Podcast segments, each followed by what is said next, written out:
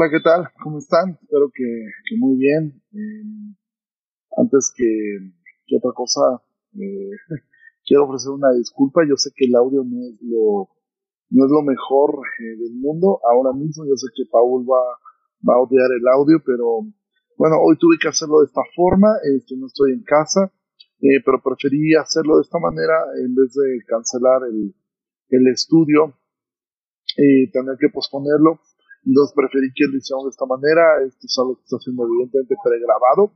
Estoy en un café y pues bueno, espero que sea, que el propósito se logre, que es el de, poder compartir la palabra de Dios. Entonces, bueno, vamos a, vamos a comenzar orando. Esto es lo hermoso de, de, Dios, que yo ahora mismo estoy aquí y, y ustedes están en sus casas, están escuchando esto. Esto que están viendo ahora mismo no está siendo en vivo, eh, sin embargo, Dios está vivo y Él nos puede hablar de distintas formas. Eh, por aquí hay un poco de ruido ambiente, este, espero que, se lo dé propósito y también quizá alguien que escuche ahora mismo esto, eh, aquí en este café, pueda darse una conversación para poder exponer el Evangelio. Y pues bueno, vamos a orar. Señor, te agradezco mucho por esta, por esta tarde, gracias porque nos permites estos medios, la tecnología para poder hacer esto. Yo te ruego que bendigas la vida de mis hermanos que estén escuchando esto y que, Padre, me ayudes a poder exponer tu palabra y a poder ser fiel a ella y que esto que estamos viendo, que hemos estudiado durante varios, varias semanas, eh, ahora nos pueda seguir animando a entender cuán amados somos nosotros, que tú, Señor, estás con nosotros, que tú nos ayudas en todo lo que hacemos. Gracias, Señor. Te doy por esto en el nombre de Jesús. Amén. Bueno, eh, ¿qué vimos la semana pasada? Nos quedamos en el capítulo acabamos el capítulo 4 de Juan, es el que da título a toda la, a toda la serie que nosotros eh, tenemos y que evidentemente nos ayuda a poder comprender todo lo que nosotros estamos haciendo. Eh, denme un minuto, no de checar algo, perdón. Eh, ok, todo está en orden. Eh, perdón, es que tengo que estar revisando constantemente eh, respecto a esto para que no tengamos ningún, ningún problema. Entonces vimos el capítulo 4, subiendo lo que da este tema a nuestro, a nuestro estudio, Dios es amor. Y yo espero que haya quedado claro. Y mira, de verdad, si de todo este estudio tú te quedas con esta idea de que Dios te ama, eh, realmente eh, todo valió la pena. Y entender el amor de Dios correctamente, entender que Él nos ama de una forma distinta a lo que nosotros entendemos y comprendemos respecto al amor. Dios nos ama eh, a pesar de cómo somos, evidentemente ese amor produce algo, que eso es la constante enseñanza de la Biblia. La Biblia constantemente nos está enseñando de que Dios nos ama, de que Dios nos salva, que la gracia es suficiente, que la justificación es suficiente. Sin embargo, esto nos debe llevar a hacer un cambio en nuestra vida, esto nos debe llevar a, hacer cosas eh, que no es producto de nuestras obras, sino es producto de la obra de Cristo, que se refleja en nuestra vida a través de cambios. Entonces, Hoy comenzamos el capítulo 5 y de hecho es el último capítulo de esta pequeña carta de Juan. Y vamos a mirar lo que dice, versículo 1. Eh, dice, todo aquel que cree que Jesús es el Cristo es nacido de Dios, y todo aquel que ama al que engendró, ama también al que ha sido engendrado por él. En esto conocemos que amamos a los hijos de Dios, cuando amamos a Dios y guardamos sus mandamientos, pues este es el amor a Dios, que guardemos sus mandamientos. Entonces, recuerda tú cómo terminó el capítulo, el capítulo 4, eso es tan importante poder ver, o sea, recuerda, ningún libro de la Biblia fue escrito con versículos y con, y con capítulos, y terminó de esta forma, y, y nosotros tenemos este mandamiento de él, el que ama a Dios, ame también a su hermano. Todo aquel que cree que Jesús es el Cristo, es nacido de Dios, y todo aquel que ama al que engendró, ama también al que ha sido engendrado por él. Y ahora Juan lo que nos va a estar diciendo es esto. Nosotros tenemos una fe que venció al mundo, una fe que vence al mundo. Es algo que él ha, él ha dicho eh, en otras ocasiones, ¿sí? que él venció, que nosotros podemos estar confiados en esta victoria que él, que él logró, que nosotros podemos estar plenamente seguros de esto. Entonces, él nuevamente vuelve a este tema. Recuerda, el propósito de esta carta uno de los propósitos fue enfrentar y confrontar las ideas eh, de los gnósticos que decían que Cristo, eh, ellos separaban eh, a, la humanidad de, Jesús con su divinidad. O sea, ellos decían que el Cristo en algún momento habitó en Jesús en el bautismo pero que lo abandonó en Getsemaní, es decir, ellos decían, Dios no puede morir. Entonces, la divinidad se apartó de Cristo, Jesús fue solamente un hombre que en algún momento habitó la divinidad en él, por eso hizo milagros, por eso hizo todo lo que hizo, pero ni estuvo en su nacimiento y mucho menos estuvo en su muerte. Entonces, Juan quiere eh, eh, combatir esto.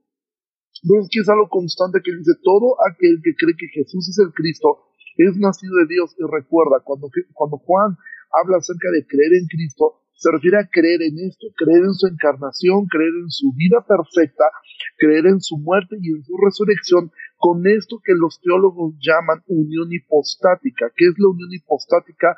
Es que en Jesús habitan una doble naturaleza. Jesús es verdaderamente Dios y es verdaderamente hombre.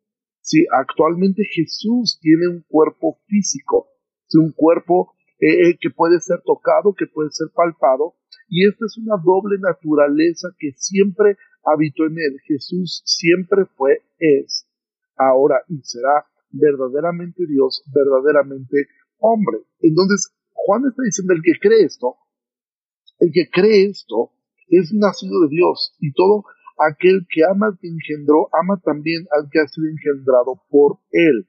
¿Sí? Versículo 2. En esto conocemos que amamos a los hijos de Dios cuando amamos a Dios y guardamos sus mandamientos. Ahora, Juan hace ahora, lo, lo, menciona eh, al revés. Generalmente, si amas a Dios, amas a tus hermanos. Ahora dice, ¿cómo sabes que amas a los hijos de Dios cuando amas a Dios? Es decir, el que tú puedas amar a tus hermanos, el que tú puedas preocuparte por ellos, el que tú puedas ocuparte de ellos, realmente no procede de ti, no procede de tu bondad, no procede de mi bondad, no puede, no puede venir de nuestra filantropía. Esto viene en que cuando conocemos que amamos, cuando conocemos a Dios, realmente esto por naturaleza va a, a producir que ames a los demás.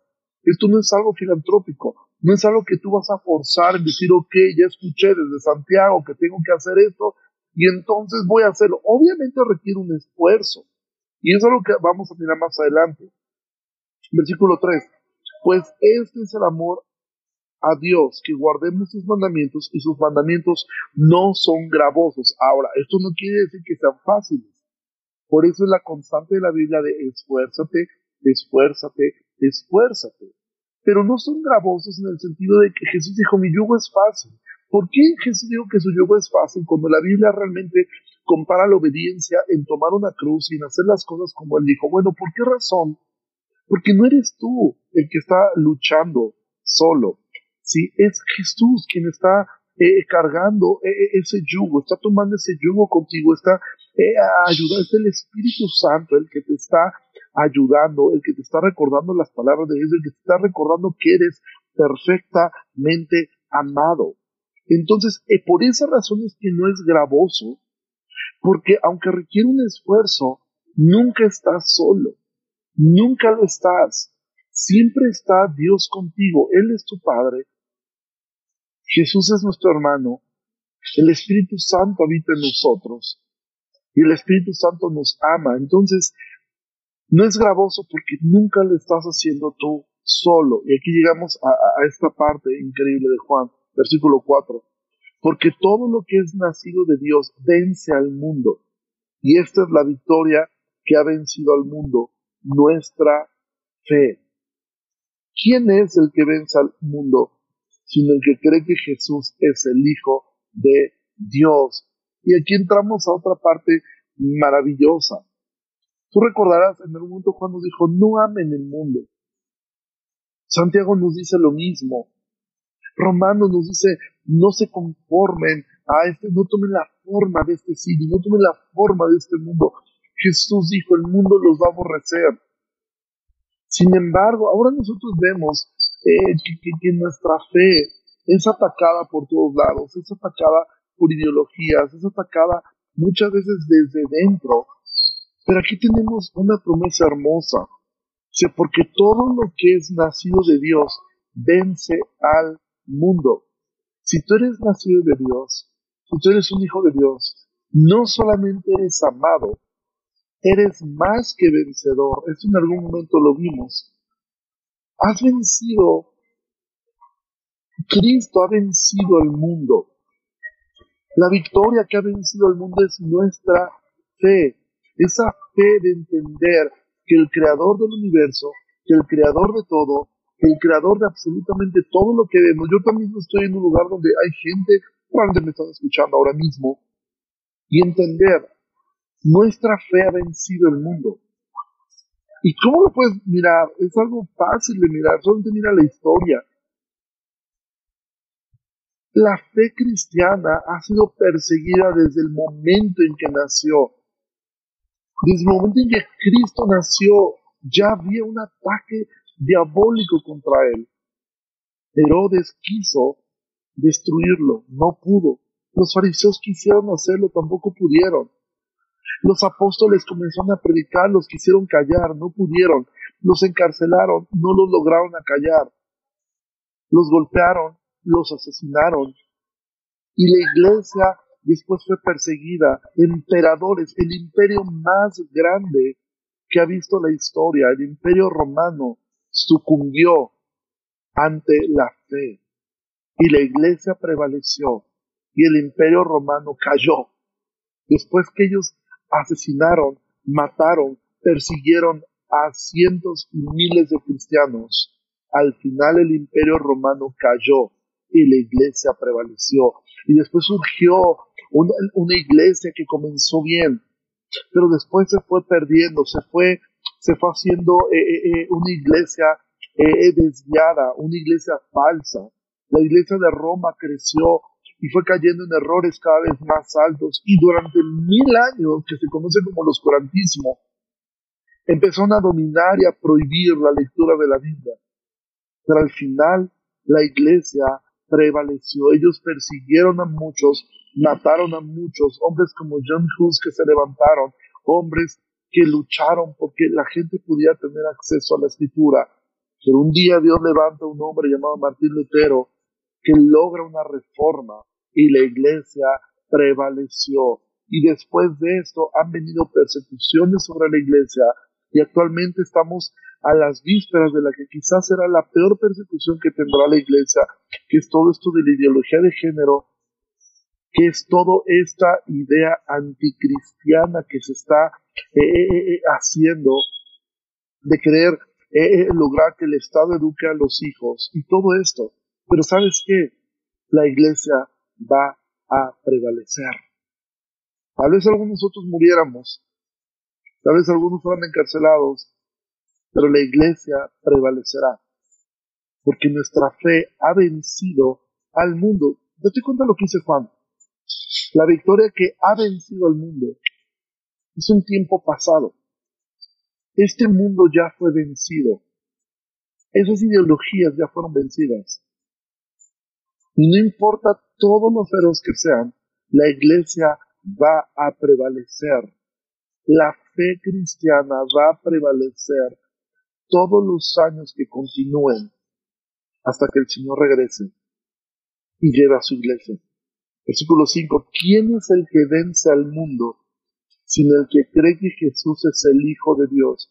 Y si es Hijo de Dios, es Dios, es Señor, es Salvador, y nosotros tenemos esta fe. Y realmente podríamos quedarnos meditando en estos, en estos versículos solamente. Y poder meditar y poder mirar. Amado, eres salvo, eres amado por Dios y no hay nada en este mundo que pueda contra ti siendo un hijo de Dios. Y no estoy con esto empoderándote, ni estoy con esto diciendo eh, que tú no vas a enfermar o que no vas a ser perseguido. No, lo que estoy diciendo es, Cristo ya ha vencido al mundo. No tengas temor, no vivas con miedo, porque ya ha ocurrido. Es algo pasado. El futuro, la historia, ya es algo pasado para Dios. Eso es lo que ya ocurrió. Y es algo en lo cual nosotros podemos tener una plena confianza de que nuestra fe ha vencido al mundo, que nosotros podemos confiar plenamente en esto y podemos estar confiados en esta fe, esta fe que no está basada en supuestos, esta fe que no está basada en teorías, no está basada en, está basada en hechos. Es una fe razonable, es una fe que ha vencido al mundo. Y ahora Juan nos va a hablar acerca de cómo podemos estar seguros de, esta fe, porque él ha dicho eh, eh, anteriormente, Dios te ama, y es algo que nosotros podemos estar confiados, pero tú preguntas, ¿y cómo es que yo puedo estar seguro de esto? ¿Cómo es que yo puedo asegurarme? Y bueno, él va a hablar acerca de este testimonio que hay, versículo 6. Este es Jesucristo que vino mediante agua y sangre, no mediante agua solamente, sino mediante agua y sangre. Y el Espíritu es el que da testimonio, porque el Espíritu es la verdad. Entonces, Él va a decir esto. Este es Jesucristo que vino mediante agua y sangre. Mira, aquí vamos a entrar eh, a una serie de textos um, un poco complejos, quizá un poco confusos, que han, a veces separado eh, opiniones de muchas formas. Yo voy a tratar de explicarlo de la manera más sencilla, de la manera más eh, más práctica, pero de la manera más, más bíblica y la forma como yo creo, porque de aquí ha habido muchísimas ideas de a quién se refiere eh, que vino mediante agua y sangre. Eh, algunos creen que esto hace una referencia al momento de su crucifixión, que dice que salió agua y sangre. Otros piensan que hace referencia a su nacimiento, donde, bueno, cuando un bebé nace, hay esta mezcla también. Sin embargo, eh, yo pienso y yo me adhiero a la idea de que aquí se está refiriendo a Jesucristo que vino mediante agua y sangre, no mediante agua solamente, sino mediante agua y sangre. El Espíritu es da testimonio, porque el Espíritu es la verdad. ¿Qué está diciendo esto? El, el testimonio que dio el Espíritu Santo fue primeramente en el agua del bautismo. Como Jesús es bautizado, hay una operación que vemos de la Trinidad completa, ¿sí? donde el Hijo está siendo bautizado, el Padre está hablando desde el cielo, este es mi Hijo amado, en que tengo complacencia, y el Espíritu Santo está descendiendo. Pero dice que no fue solamente el testimonio que hubo eh, eh, acerca de Jesucristo, sino agua y sangre, es decir, su bautizo, donde el mismo Padre confirmó quién era Cristo y también su sangre. Luego tenemos el versículo quizá más eh, más polémico de esta carta y uno de los textos uh, desafortunadamente más mal empleados, que es el versículo 7, dice, porque tres son los que dan testimonio en el cielo, el Padre, el Verbo y el Espíritu Santo, y estos tres son uno. Aquí tengo que hacer un paréntesis para decir que, por difícil que parezca, a veces asimilar este tipo de ideas, este es un texto que no aparece en las versiones más antiguas de la Biblia. ¿Sí? Este texto es un texto em, que fue eh, agregado eh, por un hombre llamado Eusebio a petición y a presión en algún momento de un papa. De hecho, únicamente aparece en la versión latina, en la vulgata, no aparece ningún otro texto. De hecho, en la mayoría de las Biblias, eh, otras versiones, vas a ver que lo traduce de una forma distinta. Este es el único texto que tendremos en la Biblia que hace referencia directa a la Trinidad como tal, o sea, un texto que ya hable directamente de la Trinidad. Sin embargo, no es un texto eh, que estuviera aquí originalmente. De hecho, un texto de Jehová, si tú necesitas este texto, es lo primero que él te va a decir, que esto no, no estaba ahí en la, en la, en la, en la, en la Biblia y tienen razón. Si en esta parte ellos tienen razón. Entonces, esto no contradice nada de la doctrina de la Trinidad. Hay muchísimos textos. Yo te acabo de, de, respecto al bautismo de Jesús. Tenemos este texto donde podemos ver claramente la, Trinidad y tenemos otros textos en Corintios donde podemos ver claramente eh, que la Trinidad es algo bíblico. Sin embargo, este texto no nos, no nos está hablando directamente acerca de esto. Es un texto que fue agregado. El versículo 8 dice, y tres son los que han testimonio en la tierra. La palabra en la, frase en la tierra tampoco estaba en el original, sino y tres son los que dan testimonio. El espíritu, el agua y la sangre. Y estos tres concuerdan. Evidentemente, Juan está haciendo aquí una referencia a lo que ocurrió en el bautismo de Jesús, el Espíritu Santo descendiendo, el agua en el bautismo, el Padre y evidentemente la sangre de Cristo que fue derramada por nosotros. ¿Sí? Entonces, yo sé que podríamos ocupar más tiempo para explicar esto y de hecho, si alguien tiene alguna duda de esto, por favor, escríbamela, eh, eh en los comentarios eh, y, con mucho gusto yo me tomaré el tiempo de poder eh, mandarles quizá algunos artículos, algunas cosas que pudieran hacer un poco más claro esto. No tengo el tiempo y no es el propósito de, este estudio ahondar en esto eh, tan profundamente. Yo sé que a lo mejor a algunos les está conflictando en la mente el hecho de pensar, bueno, y no que la Biblia eh, es infalible, sí lo es. El hecho de que haya algunos textos. Recuerda, la Biblia no fue escrita en español, ¿sí?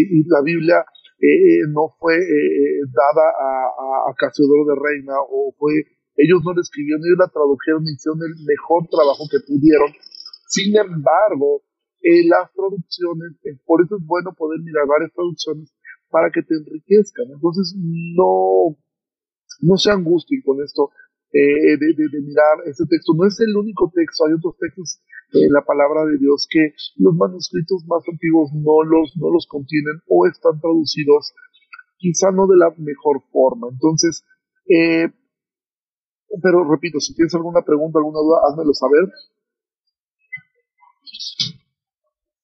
Y con todo gusto podemos podemos este, ahondar un poco más en el tema y tratarlo.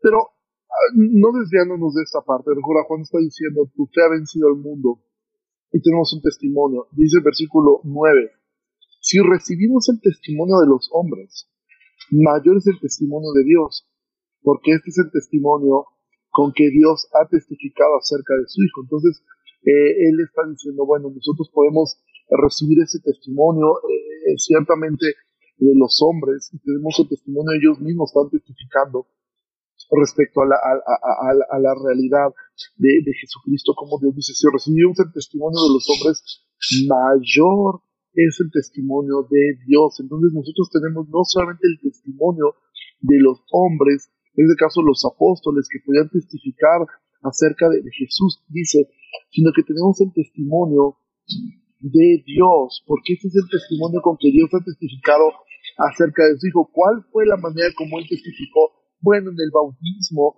en agua, Él dio un testimonio, y muchos escucharon esto. Eh, obviamente el testimonio en su sangre, no solamente en que Él murió, sino en que Él resucitó. Y eso es un testimonio para nosotros. Ahora, la resurrección, como hemos visto, es, es el testimonio más importante acerca de la fe cristiana acerca de la divinidad de Cristo. ¿Sí? Y es algo completamente eh, eh, comprobable, no científicamente como algunos lo piden. De hecho, es un absurdo eh, esperar que haya un testimonio, que haya un, perdón, una, un, método científico para comprobar un hecho histórico. Eso no ocurre así. Si yo quiero comprobar la, la, existencia de Benito Juárez, no puedo recurrir al método científico, tengo que recurrir, recurrir a al método histórico, a poder revisar históricamente qué es lo que se ha dicho. Y en el caso de Jesús, hay muchísima eh, referencia, mucho testimonio histórico respecto a su resurrección. No solamente en, lo que los, lo que, em, lo, que los evangelios nos dicen, sino todo lo que ocurrió después. ¿sí? También, si quieres saber más acerca de esto, escribe y podemos sondar más. Entonces, él está diciendo, si recibimos el testimonio de los hombres, hay un testimonio mayor de Dios, que es esto. Él vino, él nació, él fue bautizado, Dios mismo dio testimonio de Jesús, y su sangre da testimonio. Versículo 10. El que cree en el Hijo de Dios tiene el testimonio en sí mismo. El que no cree a Dios le ha hecho mentiroso, porque no ha creído en el testimonio que Dios ha dado acerca de su hijo. Y entonces aquí Juan nuevamente, eh, recuerda, esto, esto nos está llevando ya a la conclusión del, del libro. Juan está ya enarbolando su conclusión. De hecho, lo que veremos el día viernes, veremos prácticamente la conclusión del libro. Y Juan, si es que esto es un, un, un sermón transcrito de Juan, bueno, es un sermón increíble porque tiene, tiene una conclusión hermosa. Juan toma prácticamente todo el libro, los primeros cuatro capítulos y lo que ha dicho en el cinco, lo resume y lo da como una conclusión. Sin embargo, aquí hay algo que es importante, y sobre todo para ti que está escuchando esto, que has escuchado esto. Dice, el que cree en el Hijo de Dios tiene el testimonio en sí mismo. ¿Por qué razón? Porque aún en tu propia vida tú puedes, tú puedes mirar el testimonio del Espíritu, como hemos dicho, pero también puedes ver el testimonio de la obra de Cristo en tu vida. ¿Cómo es que tu vida ha ido, ha sido cambiada, ha sido transformada? La culpabilidad, el peso del pecado, la condenación, se ha ido. Evidentemente luchamos, pecamos, a veces tenemos temor, pero tenemos este testimonio. Dice, el que no cree a Dios, aquí viene la contraparte y la advertencia. El que no cree a Dios le ha hecho mentiroso.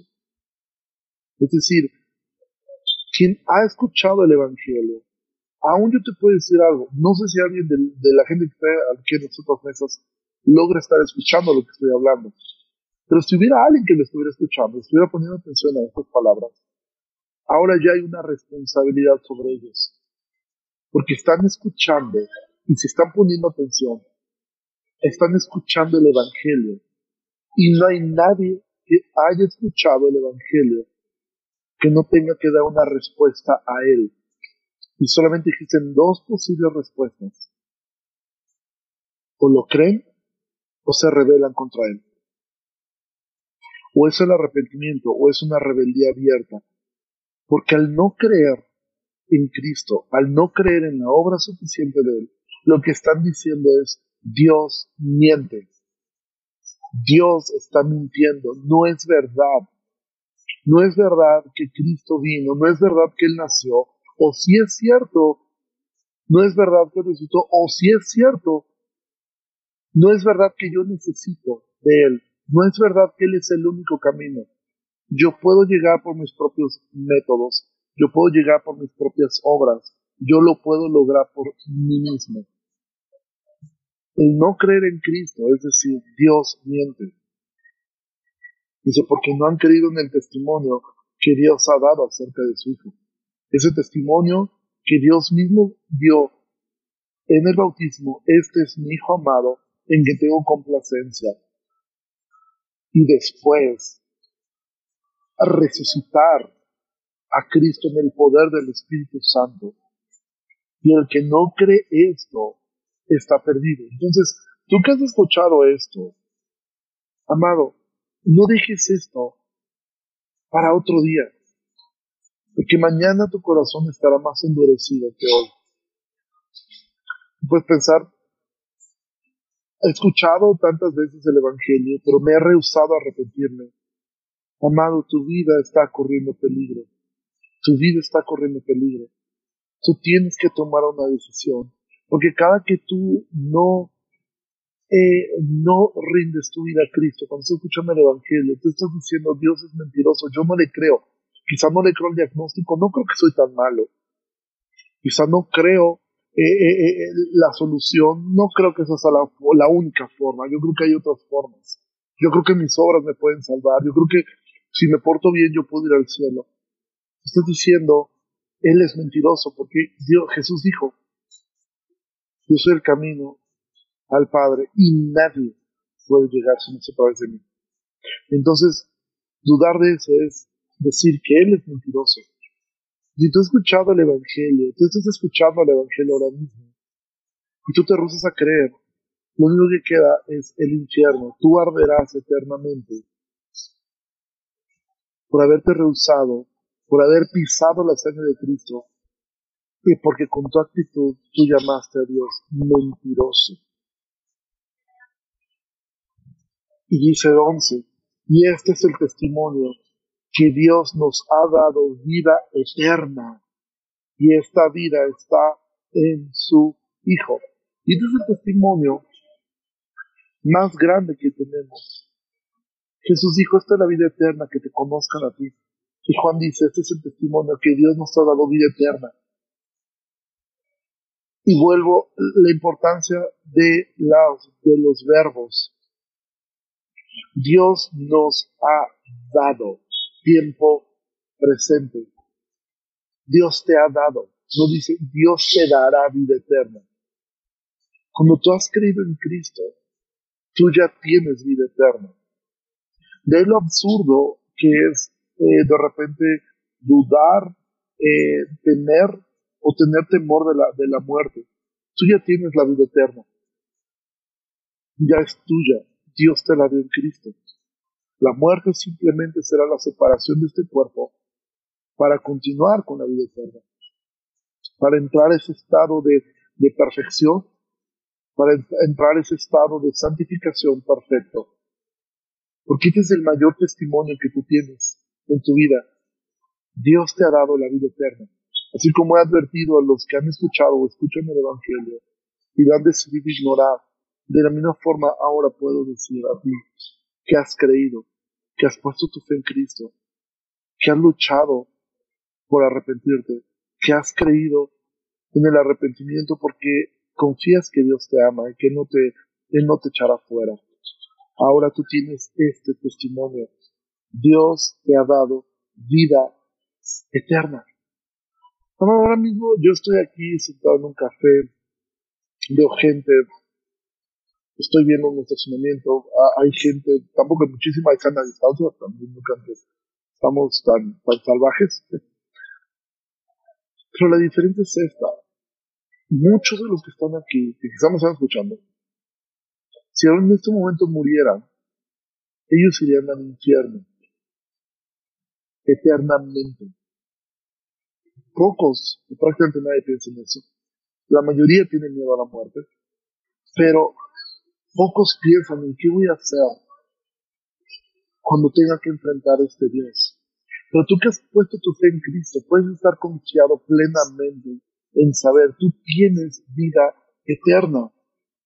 Y esa vida está en su Hijo, en conocerlo a Él, en disfrutarlo a Él, en saber que Él es la vida. Salomón, los están llevando eh, también lo de Eclesiastés, Salomón dice, todo es vapor, todo es gedel, todo es vanidad, todo esto va a pasar, se va a acabar. Nada le va a dar sentido a la vida. Pero cuando conoces al Hijo, la vida aquí tiene un sentido eterno. Y simplemente estamos viviendo, luchando por glorificar a Dios, sabiendo que este no es nuestro hogar permanente y esperando el día en que estemos con Él, plenamente, en un lugar donde ya no habrá dolor, no habrá enfermedad, no habrá pecado, ya no habrá lucha, ya no habrá angustia, ya no habrá ansiedad, ya no habrá depresión, ya no habrá enfermedad, ya no habrá problema, no habrá pleitos, no habrá contaminación. Todo será perfecto. Versículo 12. El que tiene al Hijo tiene la vida. Puedes mirar la profundidad de estas palabras. El que tiene al Hijo. Recuerda Isaías, cuando Isaías profetizó del nacimiento de Jesús. Y él dijo, un niño les es dado puedes mirar esto, que Juan expresa, el que tiene al Hijo, el que tiene este regalo, es tuyo, fue para ti. Puedes tomarlo, puedes creerlo. Dios te ama, Dios te ama.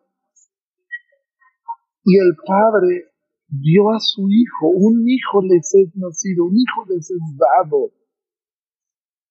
Te fue dado, ahora lo tienes, y el que tiene al Hijo tiene la vida. Y me encanta que dice esto, tiene la vida, y tanto la vida eterna como aquí abajo, aquí vas a poder disfrutar la vida. Vas a poder apreciar la vida, vas a poder dar un sentido a la vida.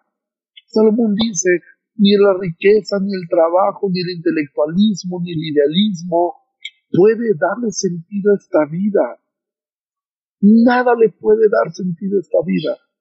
El ojo nunca se cansa de ver. Puedes lograr todas las metas que quieras, pero al final nada le dará sentido. Jesús mismo dijo, ¿de qué le serviría al hombre ganar al mundo si al final pierde su alma? De entrada nadie puede ganar al mundo. Pero si aún alguien lo pudiera lograr, lograr ese sueño eh, de Pinky Cerebro de conquistar al mundo, ¿de qué serviría?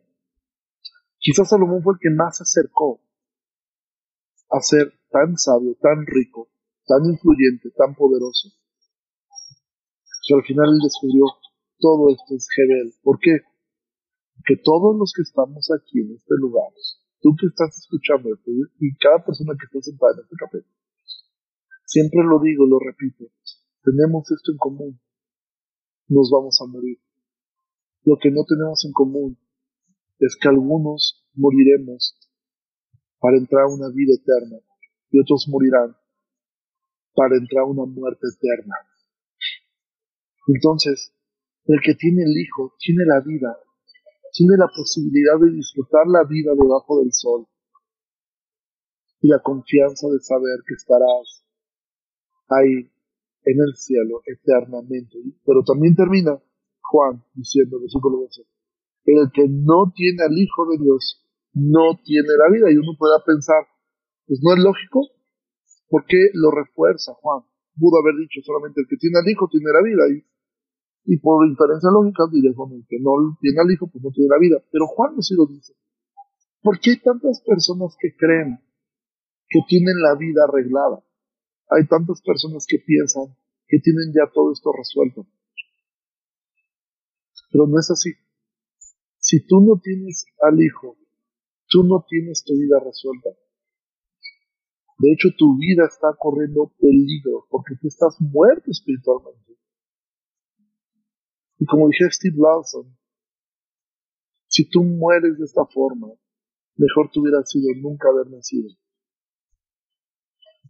El que no tiene al Hijo de Dios no tiene la vida.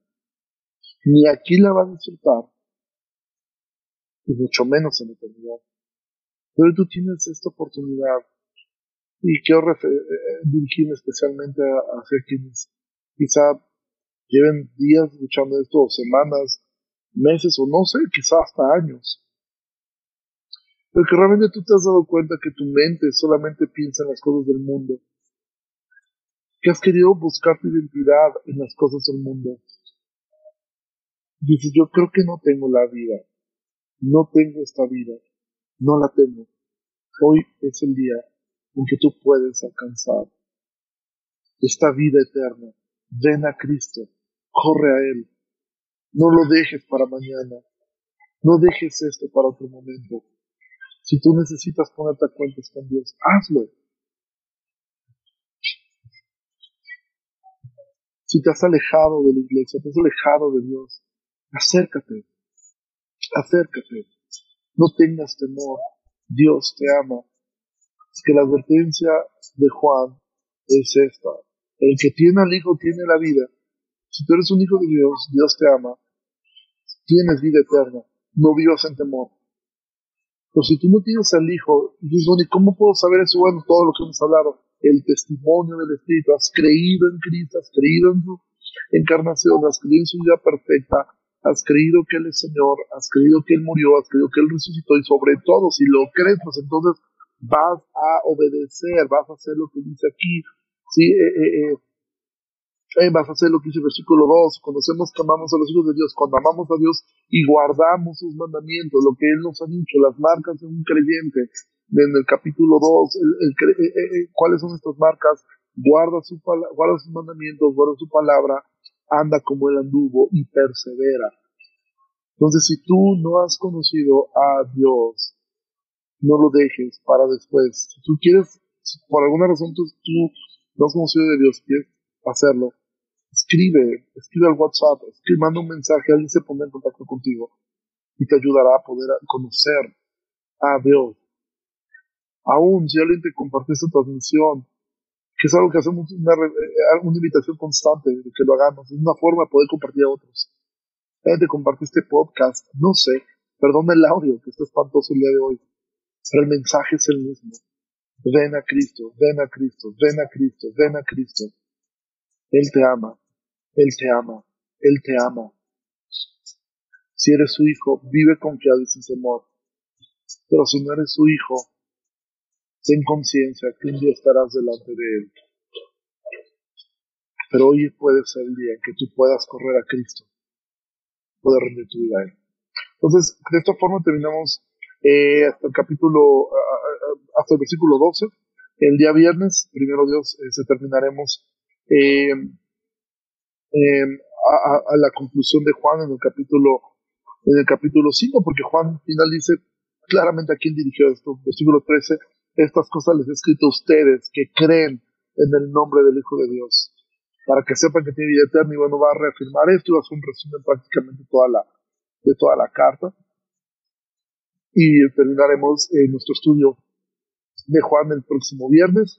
Y les pido que estemos orando Eh, también háganme saber si ustedes consideran que sería bueno tomar otro, otro estudio de otro libro, eh,